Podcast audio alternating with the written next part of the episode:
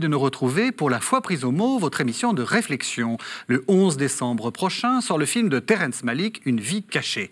Il raconte l'histoire de Franz Jägerstätter, qui a été béatifié en 2007. Ce paysan autrichien refusa de combattre dans les armées nazies au nom de ses convictions religieuses et mourut guillotiné en 1943.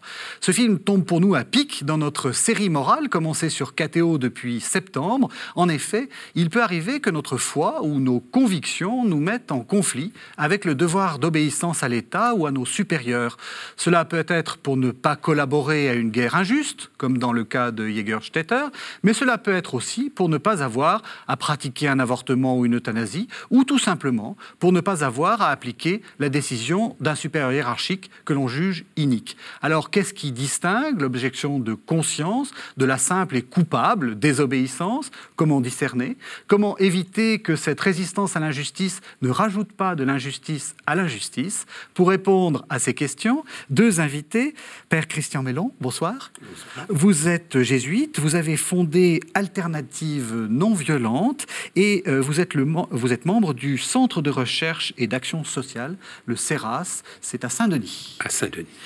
Michel Boyancé, bonsoir. Bonsoir. Vous, vous êtes professeur d'éthique à l'IPC, la faculté de philosophie et de psychologie, et vous accompagnez beaucoup de, de personnes pour des questions de processus de, de, décision. On vous a déjà vu dans d'autres séries, en particulier des séries philosophiques. Alors, peut-être pour commencer, on va euh, distinguer un peu, euh, on va distinguer un peu les, les, les, les, objets dont on va, dont on va parler. Euh, quand on parle d'objection de conscience, d'abord, euh, de quoi parle-t-on et quelle est la conscience dont il est ici euh, question? C'est quoi une objection de conscience? Alors, je dirais l'objection de conscience, c'est un cas particulier de la conscience. C'est une, une, manière dont la conscience a de poser un acte qui s'appelle l'objection. Et l'objection, euh, relève de l'intimité de la personne. C'est, la conscience est toujours dans une personne ce qu'il y a de plus intime. Et à un moment donné, la personne dit non, non, ce, cela je ne le fais pas, cela je ne le dis pas, cela je ne veux pas euh, aller dans cette direction. Et donc il y a un acte vraiment de liberté, de grande liberté.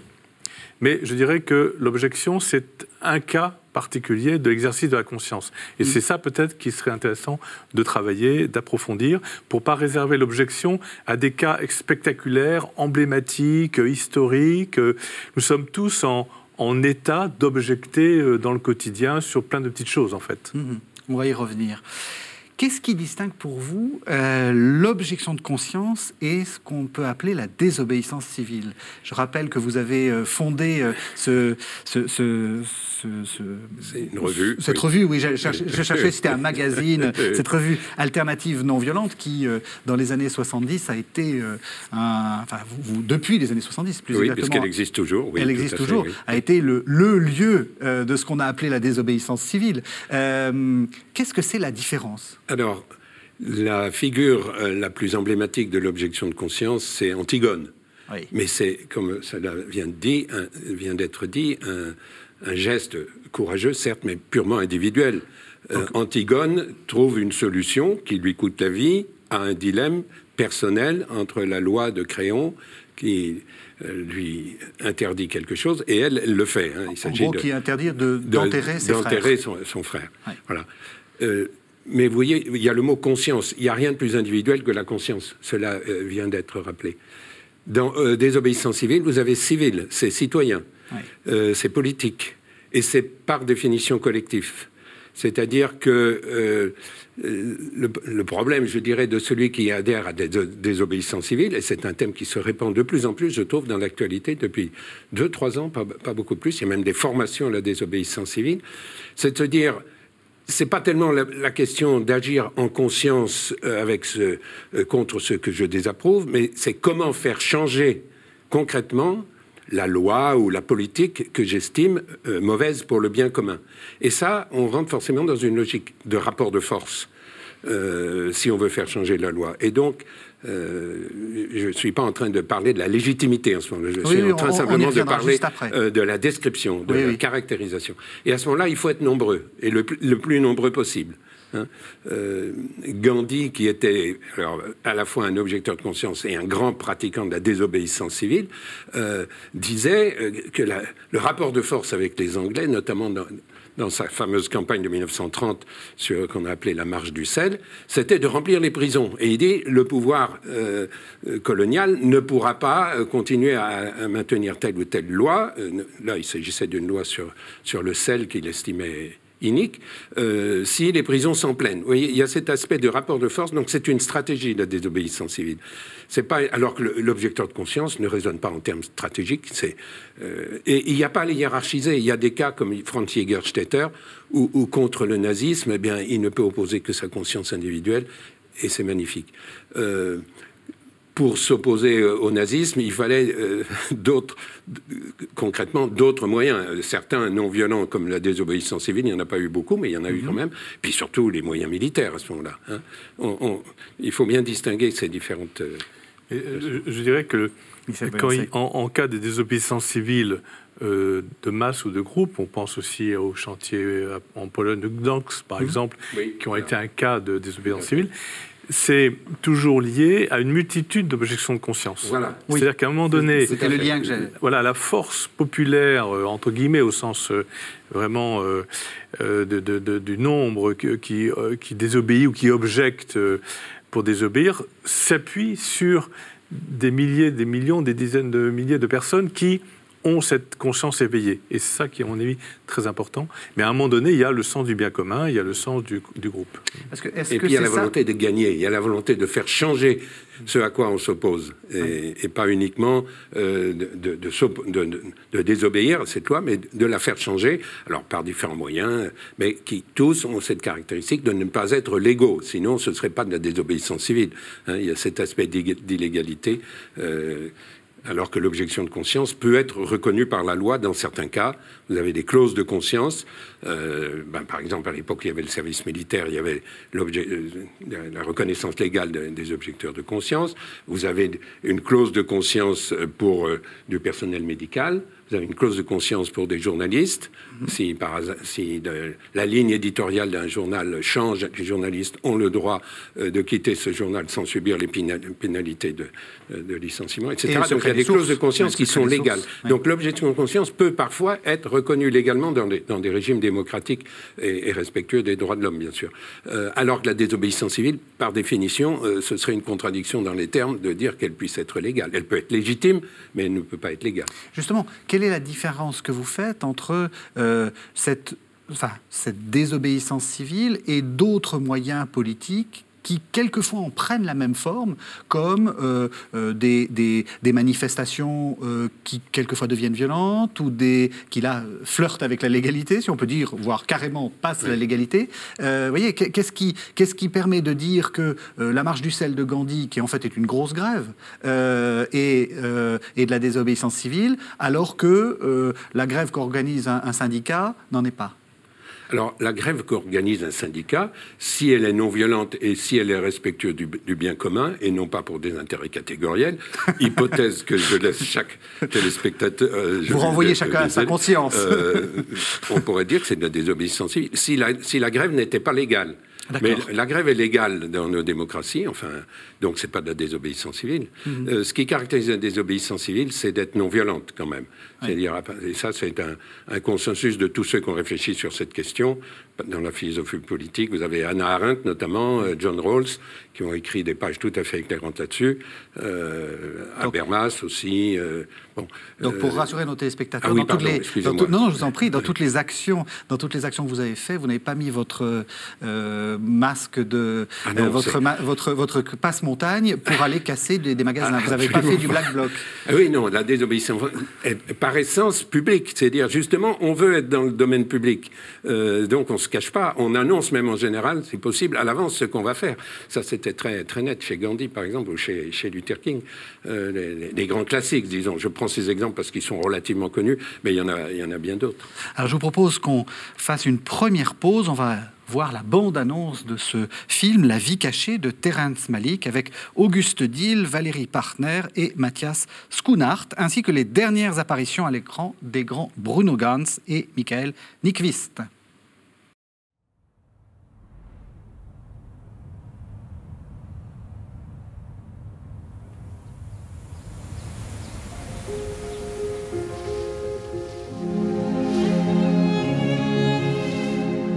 Had a dream. I thought that we could build our nest high up in the trees. Fly away like birds to the mountains.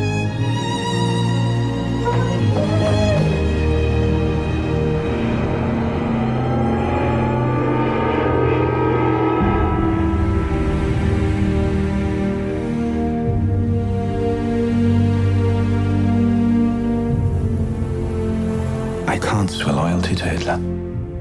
Do you think your defiance will change the course of things? I can't do what I believe is wrong. we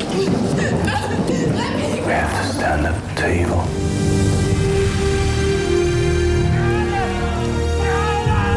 What's happened to our country? To the land we love? You cannot say no to your race and your home. You are a traitor.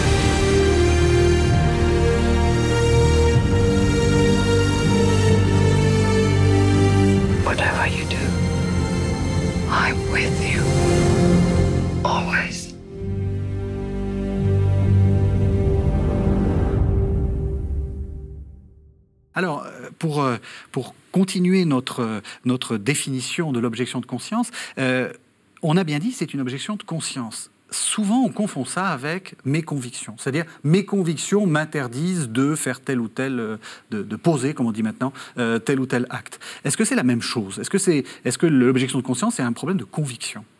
Alors, l'objection de conscience est un problème de conviction, subjectivement parlant. Effectivement, euh, à un moment donné, mes convictions me disent que je dois objecter, refuser. En fait, euh, ça c'est une vieille tradition aussi dans, dans, l'Église hein, et philosophique. Euh, si on, a parlé d'Antigone, euh, qui, renvoie une loi supérieure. Hein, euh, mhm. Antigone s'oppose à Créon parce que Antigone se réfère à autre chose que Créon.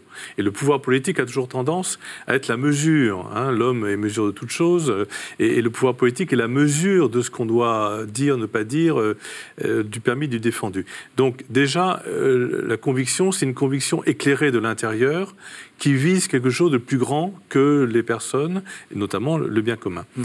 Deuxième euh, aspect très important, l'objection de conscience est à un moment donné une conscience qui cherche le bien en toute chose, qui se dit là, non, c'est pas possible. C'est pas possible de quoi D'accepter ce qui est mal et euh, alors qu'on cherche bien. Je dirais la conscience doit toujours être éclairée de l'intérieur par cette recherche du bien et de poser ce qui est bien.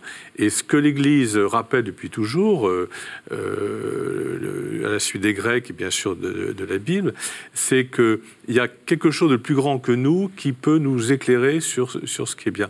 Donc ce n'est pas une conscience subjective, émotionnelle, moi je pense que, mm-hmm. c'est dans, dans, ma vie de tous les jours, je cherche le bien, et puis à un moment donné, il y a un croisement, il y a une crise, il y a quelque chose où je dis non parce que je sais qu'à un moment donné, euh, cette chose-là, je ne peux pas la faire pour telle ou telle raison. Donc il y a des raisons, il n'y a pas simplement une conviction intime.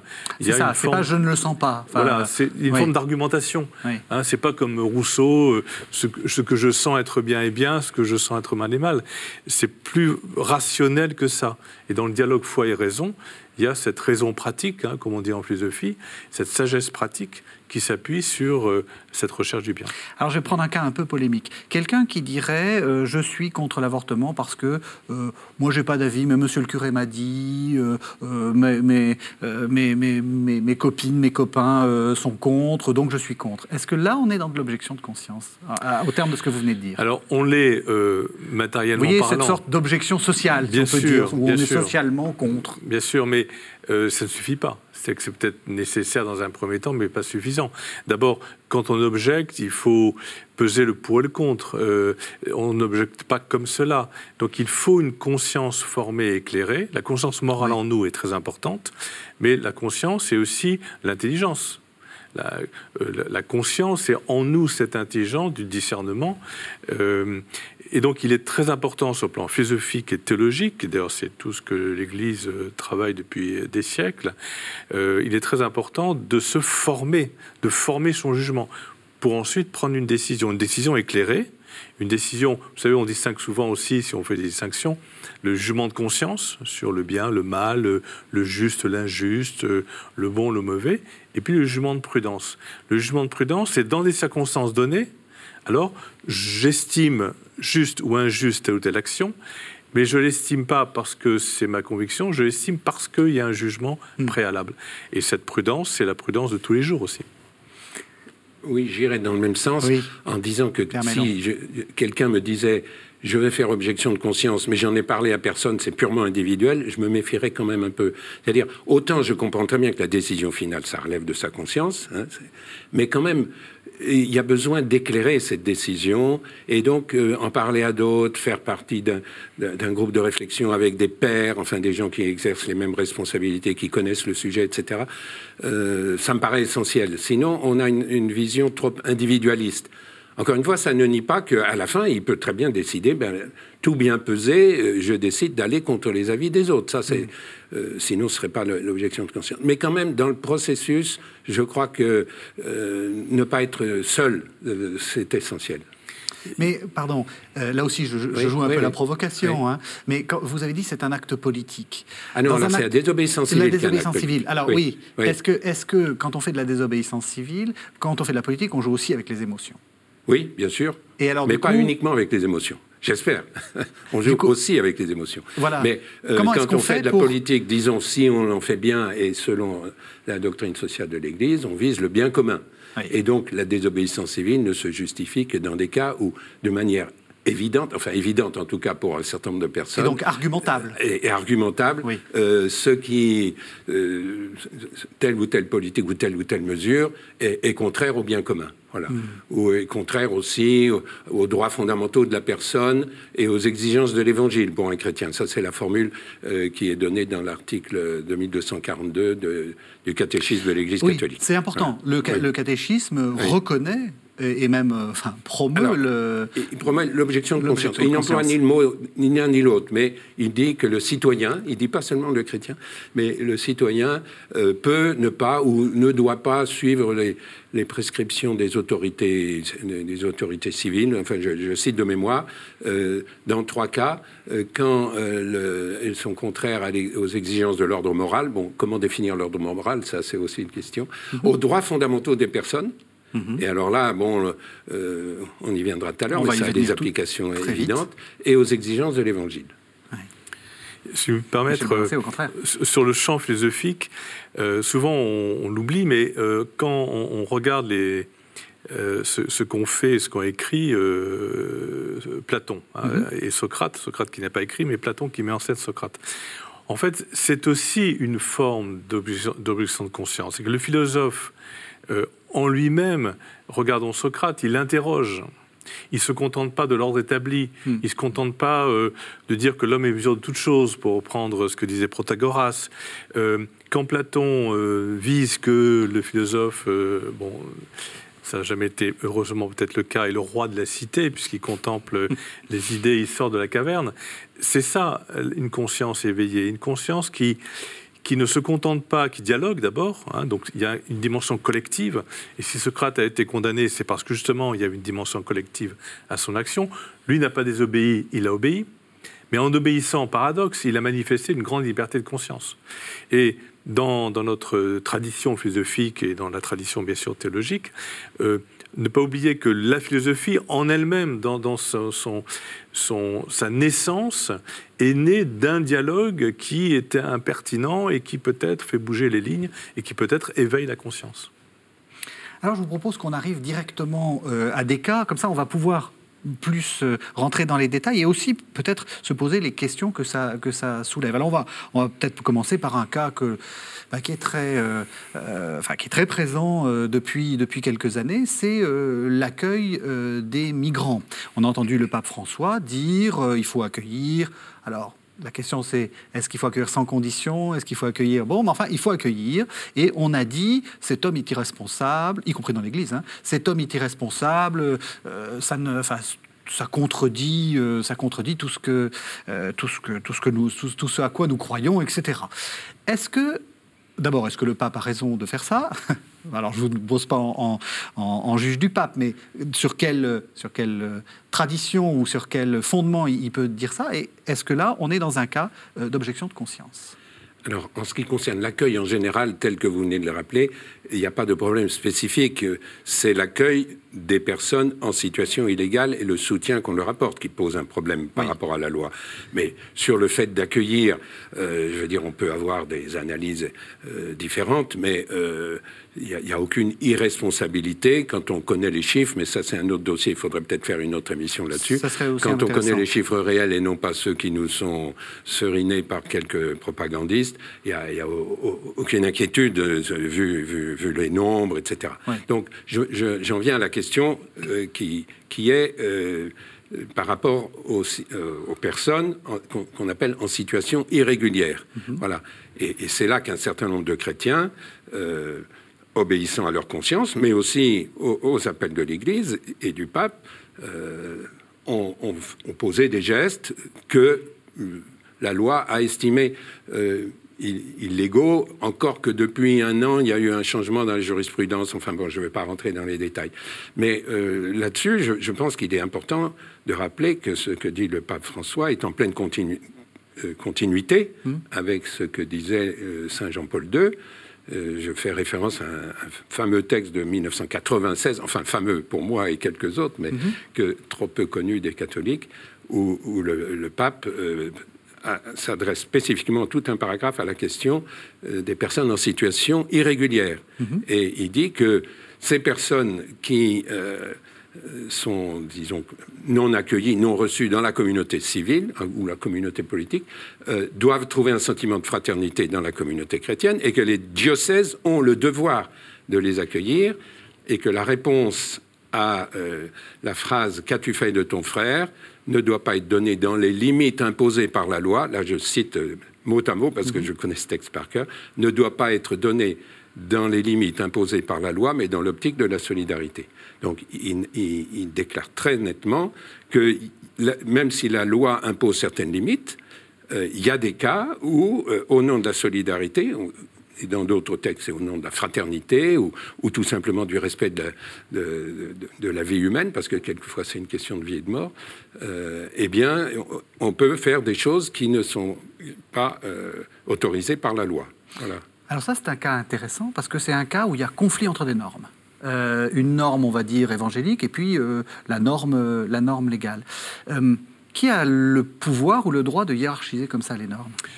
Alors, la, conscience, la conscience des législateurs, la conscience des citoyens, mais une conscience éclairée, c'est-à-dire que je ne sais pas s'il faut parler de normes, oui. mais je dirais plutôt de hiérarchisation des biens. Mhm. Et, notamment par rapport au bien commun.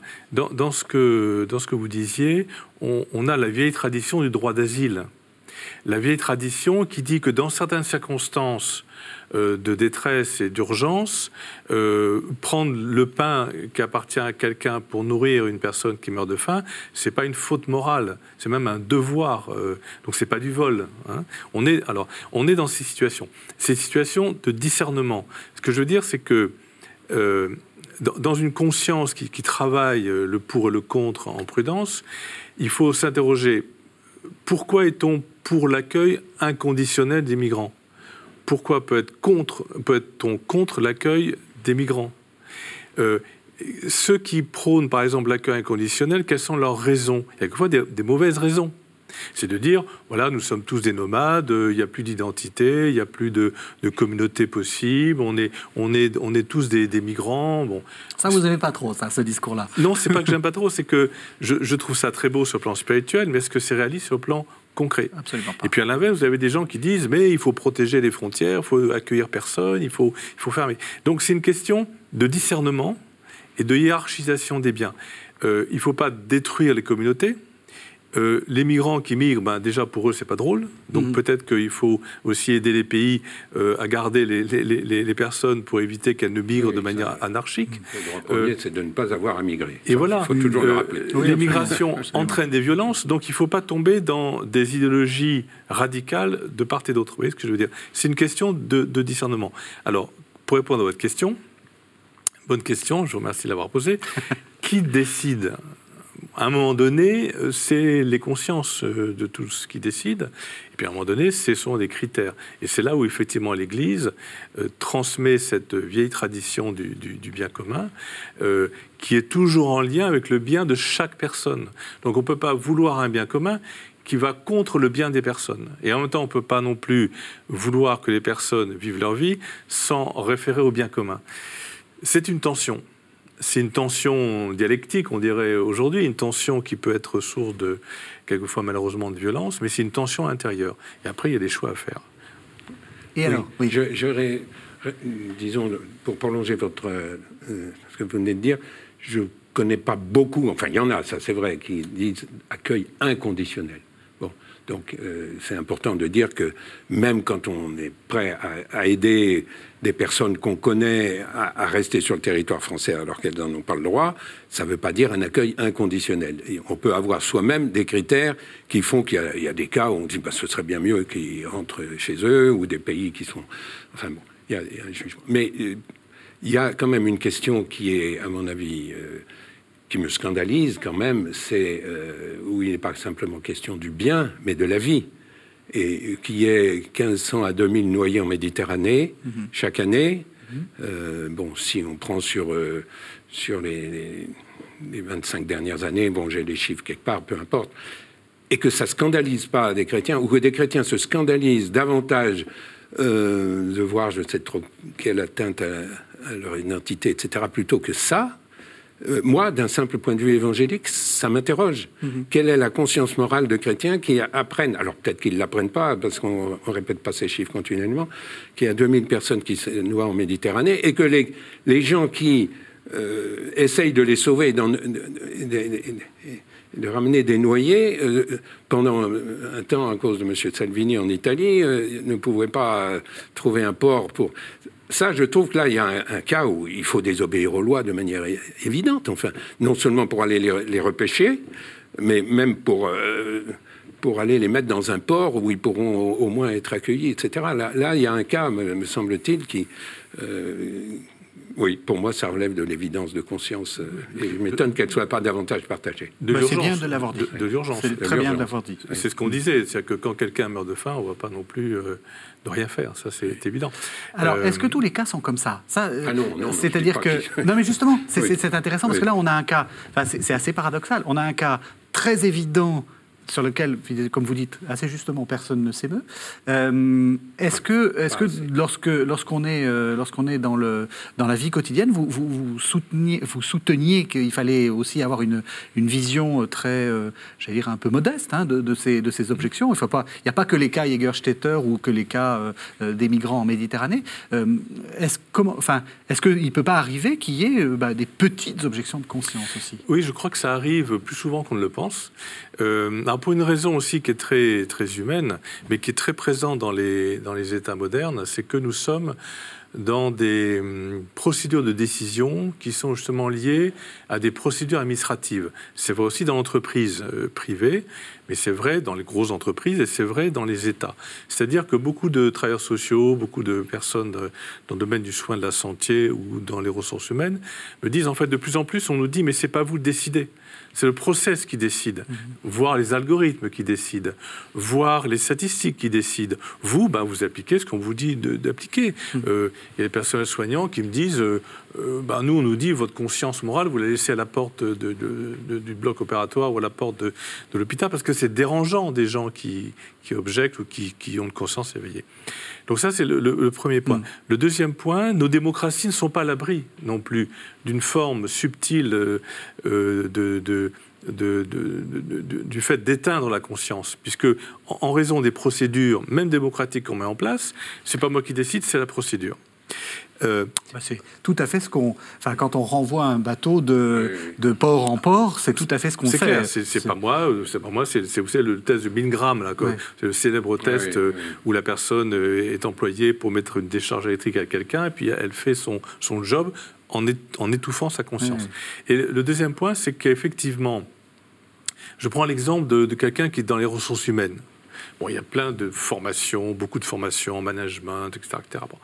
Puis à un moment donné, on se dit, euh, par rapport au bien de la personne, par rapport à la vie de la personne, par rapport à ses besoins fondamentaux, comment moi, en tant que manager, je peux à, la fois chercher le profit, chercher le, client, cherche, et en même temps être attentif à ce que mes décisions ne soient pas des décisions de manipulation, d'instrumentalisation.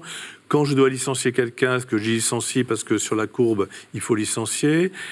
Donc ça, c'est, on est dans la conscience morale en mhm. permanence. Quand, euh, un boulanger vend du pain, euh, euh, est-ce qu'il trafique son pain pour le vendre ou est-ce qu'il le fait de bonne qualité? C'est, la conscience.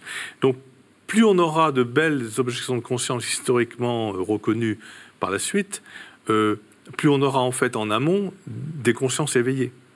les, les, grandes objections de conscience, les, grands, les grands mouvements historiques euh, dont on a parlé viennent de, toute cette éducation de la conscience. Et aujourd'hui, on, on peut avoir tendance à dire aux gens distrayez-vous, amusez-vous, mais surtout ne pensez pas trop. Nous pensons à votre place. Et c'est là où le philosophe d'un côté, le chrétien de l'autre, ne peuvent pas euh, laisser faire ça. Donc il y a une forme d'impertinence du chrétien et du philosophe qu'il faut cultiver. Eh bien justement, je vous propose qu'on revienne à une des grandes objections. On retrouve notre cas Jägerstätter. Je vous propose qu'on voit un deuxième extrait. Enfin, on a vu une bande-annonce, on va avoir un extrait d'une vie cachée de Terence Malik. Euh, une vie cachée est distribuée par UGC avec l'aide de nos amis de Sage Productions. Do you imagine that anything you do will change the course of this war? That anyone outside this court will ever hear of you. No one will be changed. The world will go on as before.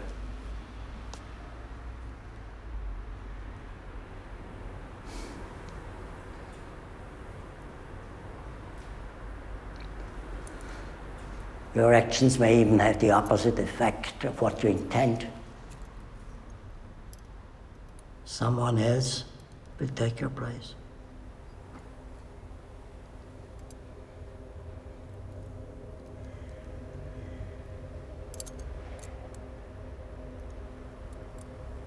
Do you judge me?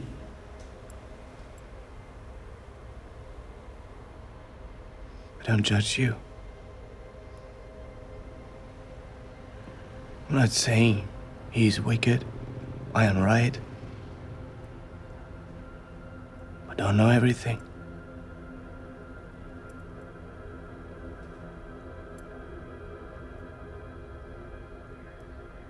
A man may do wrong. And he can't get out of it to make his life clear.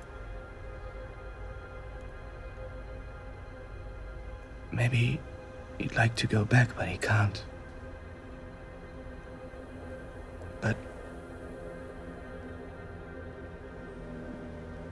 I have this feeling inside me that I can't do what I believe is wrong.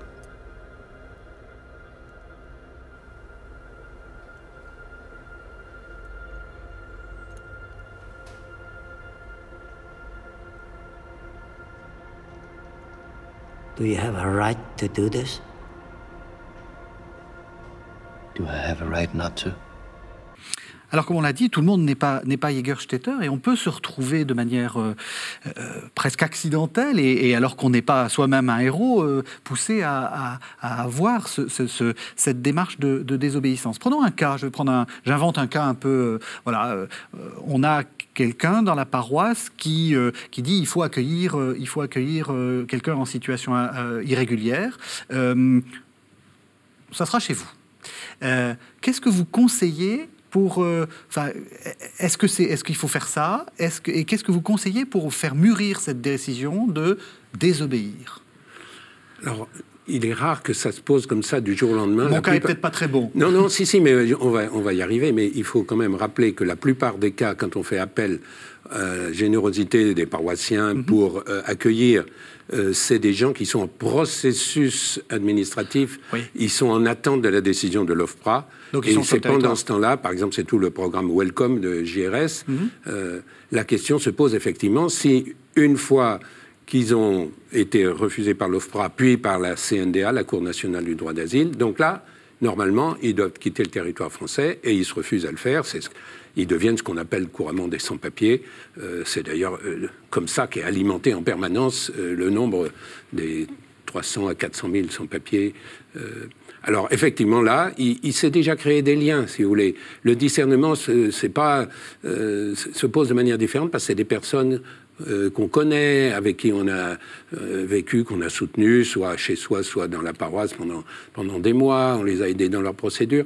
Et, je trouve qu'à ce moment-là, effectivement, on peut, euh, après discernement communautaire, peser les risques qui, encore une fois, sont beaucoup moins grands maintenant depuis que le principe de fraternité de fraternité a été reconnu euh, comme un principe euh, juridique et pas simplement de principe. Hein. ça date de juillet 2018. Euh, hein. mm-hmm. C'est une décision importante de, du Conseil, c'est pas le Conseil constitutionnel, le Conseil d'État, enfin je ne sais plus. Mm-hmm. Donc désormais, le principe de fraternité, et il a été plaidé avec succès dans, certains procès, n'est plus simplement un, principe général, il a une valeur juridique. Et, donc, je crois que, euh, c'est pas pour minimiser la, générosité des gens qui font ça, mais le risque aujourd'hui d'être traduit devant un tribunal parce qu'on accueille chez soi euh, une personne qui normalement ne devrait pas être sur le territoire français, est devenu assez minime. Mhm. Mais à supposer même que, ce risque existe, euh, je, pense que le processus de discernement est le même. Euh, peser le pour et le contre, consulter, voir les conséquences euh, si on décide de ne pas accueillir. Est-ce qu'elle va être envoyée dans un pays où elle risque sa vie, ou en tout cas risque la persécution, ou pas Enfin, vous voyez, il y a des tas de... L'importance, vous l'avez dit, hein, c'est un mot-clé, communautaire. Ah il faut que ce soit un discernement communautaire. Ah oui, là, c'est très rare qu'on soit concerné tout seul par ça. Euh, ne serait-ce que si on donne un hébergement, ben, ça veut dire qu'il y, y, a le conjoint, il y a éventuellement les, enfants euh, qui sont encore là ou qui sont. Oui, je, pense que c'est important euh, de, discerner ça à plusieurs. Oui.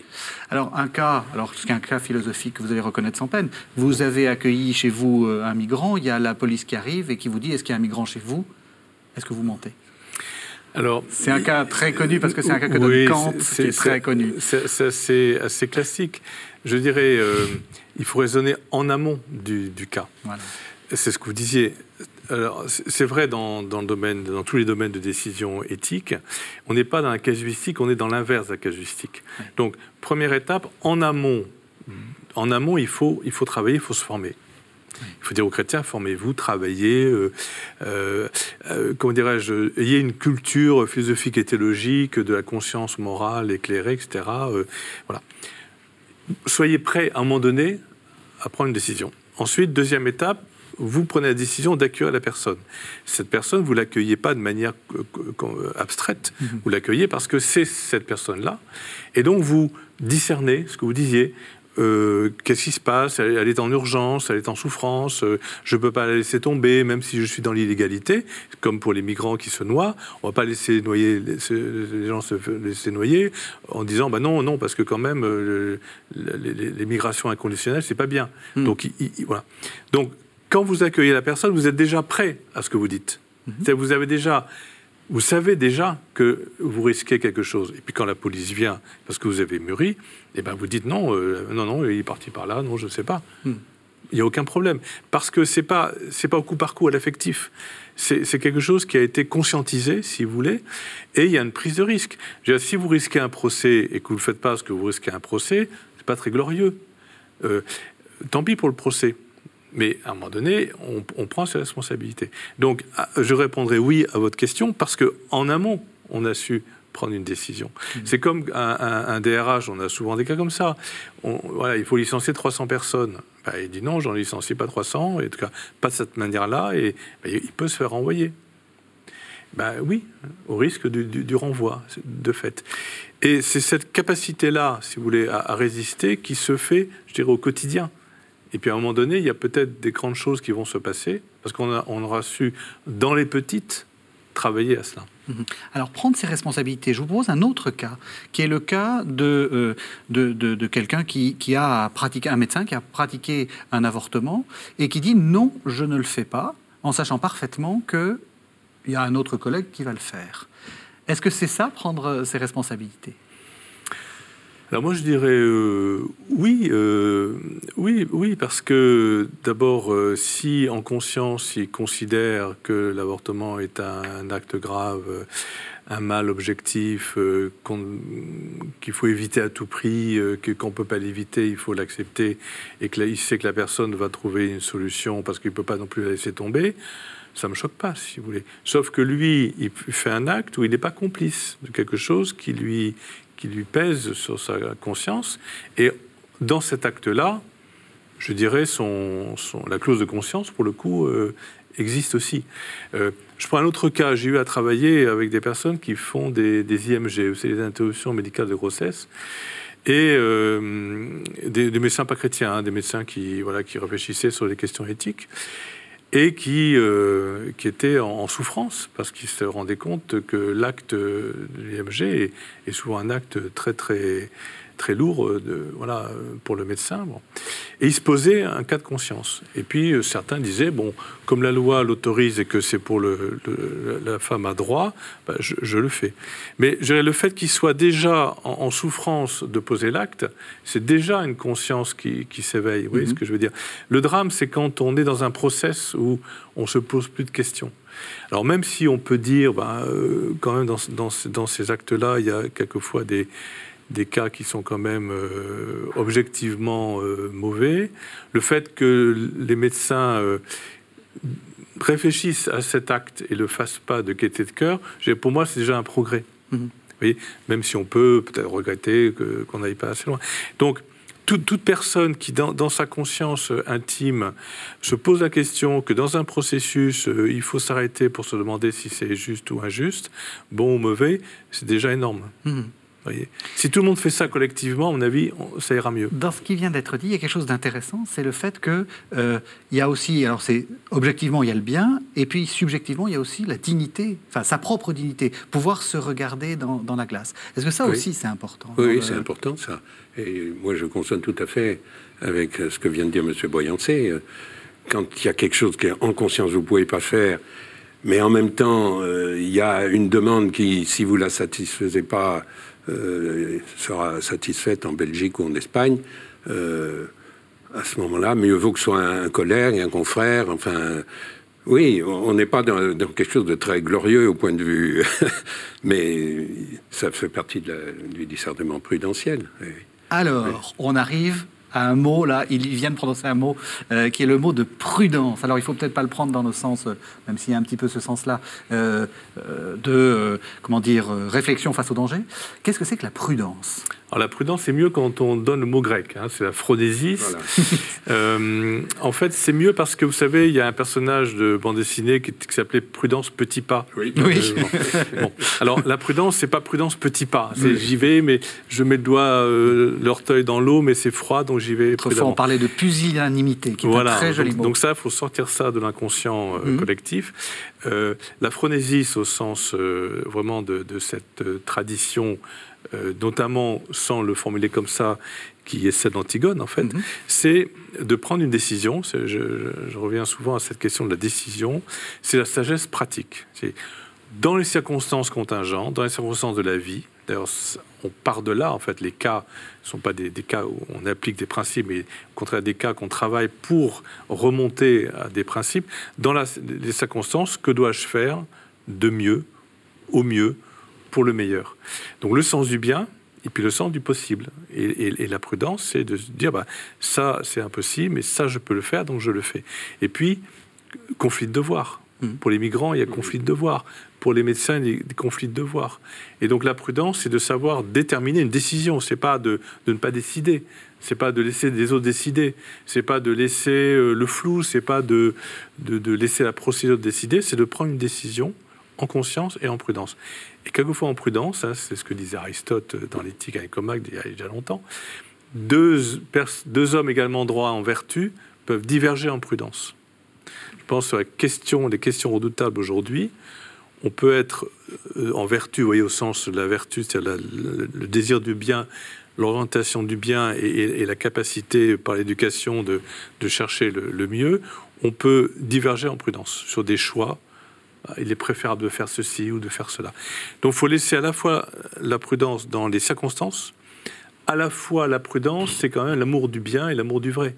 C'est pas la démission sur le bien ou la démission sur le vrai. Mmh. C'est une tension intérieure permanente qu'on appelle la vertu de prudence.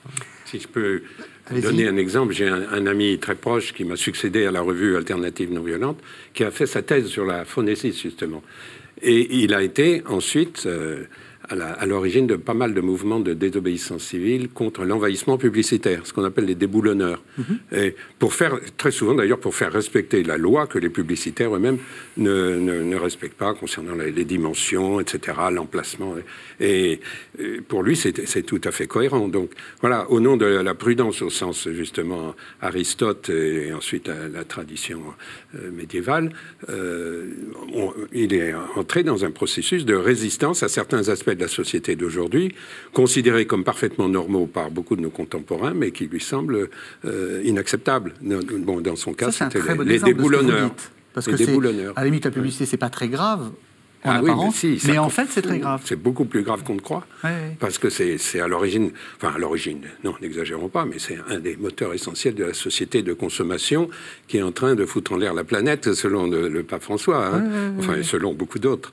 Donc là, je crois que vraiment arriver à contrôler, à limiter, à restreindre, ou au moins à laisser dans le cadre légal euh, euh, tout ce qui est publicité, ce serait euh, vraiment pour le bien commun. Je me permets de vous poser une question un peu personnelle, euh, et puis en tant que membre de, en tant qu'ecclésiastique, en tant que membre, de l'Église, euh, Monsieur Boyancé vient de dire on peut euh, être égaux en vertu et différer, différent en prudence. J'imagine que dans l'Église, au moment où vous avez fait de la désobéissance, vous avez milité. Enfin, je ne sais pas si c'est comme ça que vous en parlez. J'imagine que beaucoup de confrères jésuites et puis peut-être beaucoup d'évêques, beaucoup de gens trouvaient que c'était pas tout à fait ça qu'il faut mais faire. ça fait partie des. Alors qu'est-ce qu'on fait Mais c'était respecté. Qu'est-ce qu'on euh, fait justement quand on, quand on est dans cette, dans cette situation où on a l'impression que dans l'Église on devrait parler d'une seule voix et que ah non, il ne faut pas dire que dans l'Église, on devrait parler ah. d'une seule voix. Hein.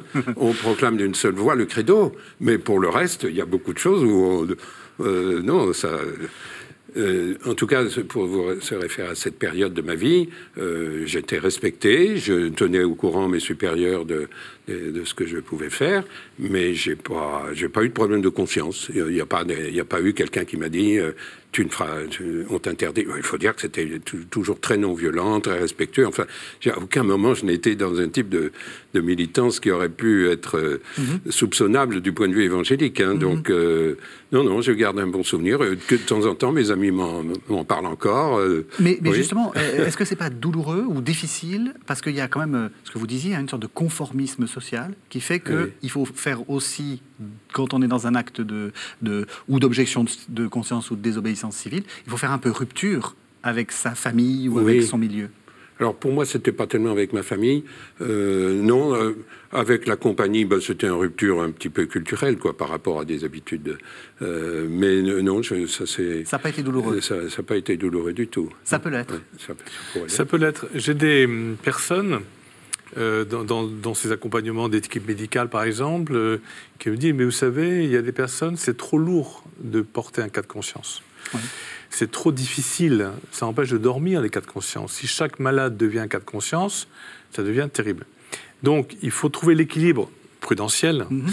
entre éveiller la conscience des personnels soignants, qui sont souvent très motivés d'ailleurs par ces réflexions-là, pour que ce monsieur Dupont devienne un cas de conscience. Ce n'est pas un cas clinique, c'est aussi un, cas de conscience.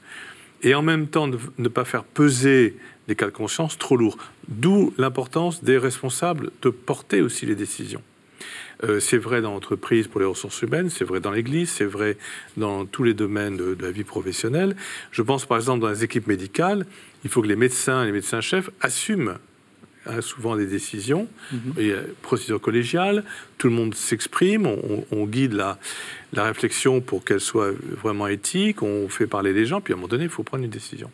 Parce que c'est lourd, parce que c'est dur. Et euh, les lanceurs d'alerte ou les éveilleurs mhm. de conscience euh, sont souvent des personnes euh, courageuses qui osent braver le confort, les stéréotypes pour éveiller c'est pas à la portée de tout le monde. Donc c'est pas forcément. Et en plus, pardon, je vais vous couper. On, ils disent eux-mêmes, nous n'avons pas été soutenus. Euh, mm. Et en fait, euh, ma vie sociale a été réduite à néant. Enfin, mm. il y a le gars de, Snowden qui en, finalement est devenu. Ah euh, c'est terrible. Enfin, il a une vie terrible, ce, monsieur. Il a une vie terrible. Et là, il y a une, une trahison des élites quand même une trahison d'éclair au sens large. Tout à fait. Euh, c'est-à-dire qu'à un moment donné, euh, les gens qui... Vous savez, c'est dans l'Antiquité, on tuait les, porteurs de mauvaises nouvelles, hein, euh, le messager... C'est ça, exactement.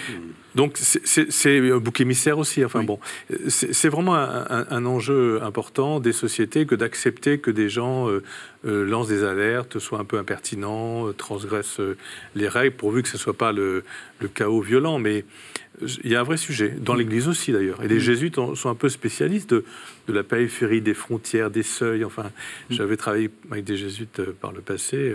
Euh, notamment, j'étais allé à des réunions du CERAS. Et les jésuites sont très, je me permets de dire ça, euh, sont très conscients qu'ils ont une mission particulière aussi. Mm-hmm. Il y a ceux qui sont au centre, puis ceux qui sont à la périphérie. Le pape François en parle beaucoup. Et être à la périphérie, c'est dur. C'est dur. C'est un combat aussi. On arrive à la toute fin de l'émission. J'aimerais peut-être que vous rappeliez euh, euh, le conseil que vous donneriez à quelqu'un qui se dit je sens, enfin ma conscience n'est pas tranquille. Euh, j'aimerais faire quelque chose. Quel est le conseil que vous lui, que vous lui donneriez l'un et l'autre? Alors si c'est une, personne qui se réfère à la foi chrétienne et oui, oui, on pour qui son choix... On est, sur KTO, ne vous... Voilà, rassurez-vous. je lui dirais eh bien de d'entamer un processus de discernement, enfin, mhm. selon la tradition, donc d'être accompagné, soit bon, peut-être par une personne, mais aussi par un groupe de, gens qui se posent la même question ou qui comprennent la question qui se pose et qui, au titre de leur expérience et de leur foi et de leur manière de comprendre leur rapport à l'Évangile, euh, peuvent lui dire, moi, si j'étais à ta place, je ferais ça à condition qu'à la fin, il reste euh, responsable ultimement de sa décision. Mais au moins, il y aura eu ça, et je crois que c'est très important. Michel Boyancé oui, oui, oui, discernement, formation. Euh, formation, vous vous dites. Hein. Voilà, formation dans le sens noble. bien en amont. Hein, bien en amont, de, de, de, se poser des questions, de réfléchir à ce qu'on fait, de réfléchir à, pourquoi on le fait. Bon, faut pas non plus euh, se prendre la tête tout le temps, hein, euh, on mhm. est d'accord, mais euh, de ne pas se laisser prendre par des procédures qui, qui nous dominent, de ne pas se laisser prendre simplement par des mouvements émotionnels, médiatiques. Donc il y, y, a une urgence de formation. Je vois, pour, parce que moi je m'occupe de, de, jeunes, de très jeunes, hein, mhm. qui sont 18 et 25 ans, je dirais pour la plupart pour tous ceux euh, que, je côtoie, il y, a, un besoin de formation, de, voir clair, non pas d'avoir des certitudes, hein, mais d'avoir, euh, voilà, dans la vie, on prend une décision, on sait pourquoi on la prend et on, l'assume.